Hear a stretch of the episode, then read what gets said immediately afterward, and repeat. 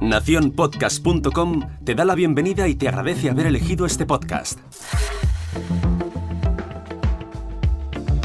Hola, mi nombre es Jorge Marín y te doy la bienvenida al otro lado del micrófono.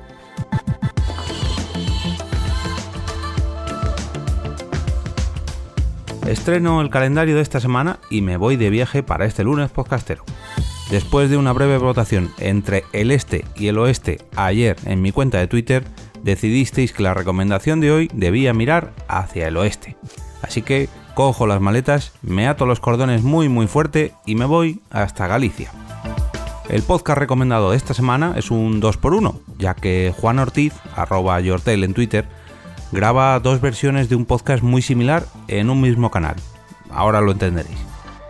Kilómetros gratis y Kilómetros en balde es un podcast personal en el que Juan divaga y se desahoga en una caminata semanal cada sábado. Después de un percance médico, decidió ponerse las pilas y salir a andar en serio al menos una vez a la semana para aprovechar dicho momento y grabar un nuevo podcast. Así nació nuestro programa recomendado de este lunes podcastero. Bueno, nuestros dos programas, va a ser un poco raro hoy. ¿Cuál es la diferencia entre uno y otro? Vamos a ver. Kilómetros gratis se graba en castellano y Kilómetros en balde se graba en gallego. Muchos podríais pensar que lo lógico sería que Juan grabase sobre el mismo tema, pero en ambos idiomas. Pues no, no es así. El tema escogido en cada versión del podcast es diferente, y aunque no hables gallego, pues, se entiende perfectamente. Vamos, al menos es lo que me pasa a mí. La intro de este podcast no es ningún tema musical. Son, como no podía ser menos, las pisadas de Juan caminando, que te ponen en situación y te llevan al paseo del Burgo. Bueno, o a la ría del Burgo, dependiendo del programa. Una curiosidad de la edición de este podcast. Aunque se grabe seguido y caminando, tiene un filtro posterior, el Juan de edición, que es como lo llama él. Hace las veces de apuntador, de corregidor o incluso de historiador cuando el Juan mm, caminante se olvida de algo o se deja algún dato. Conozco a Juan desde hace 7 años gracias a la organización de las jornadas de podcasting de, 2013.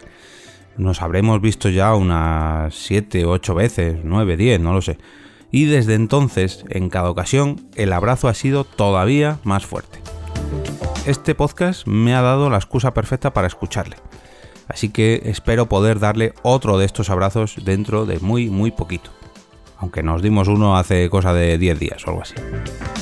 Espero vuestras recomendaciones en el post de hoy, ya que podéis pegar el enlace a vuestro tweet, mensaje de Facebook, post de vuestro blog o foto de Instagram en el carrusel de links del final del post que os dejo en las notas de este episodio.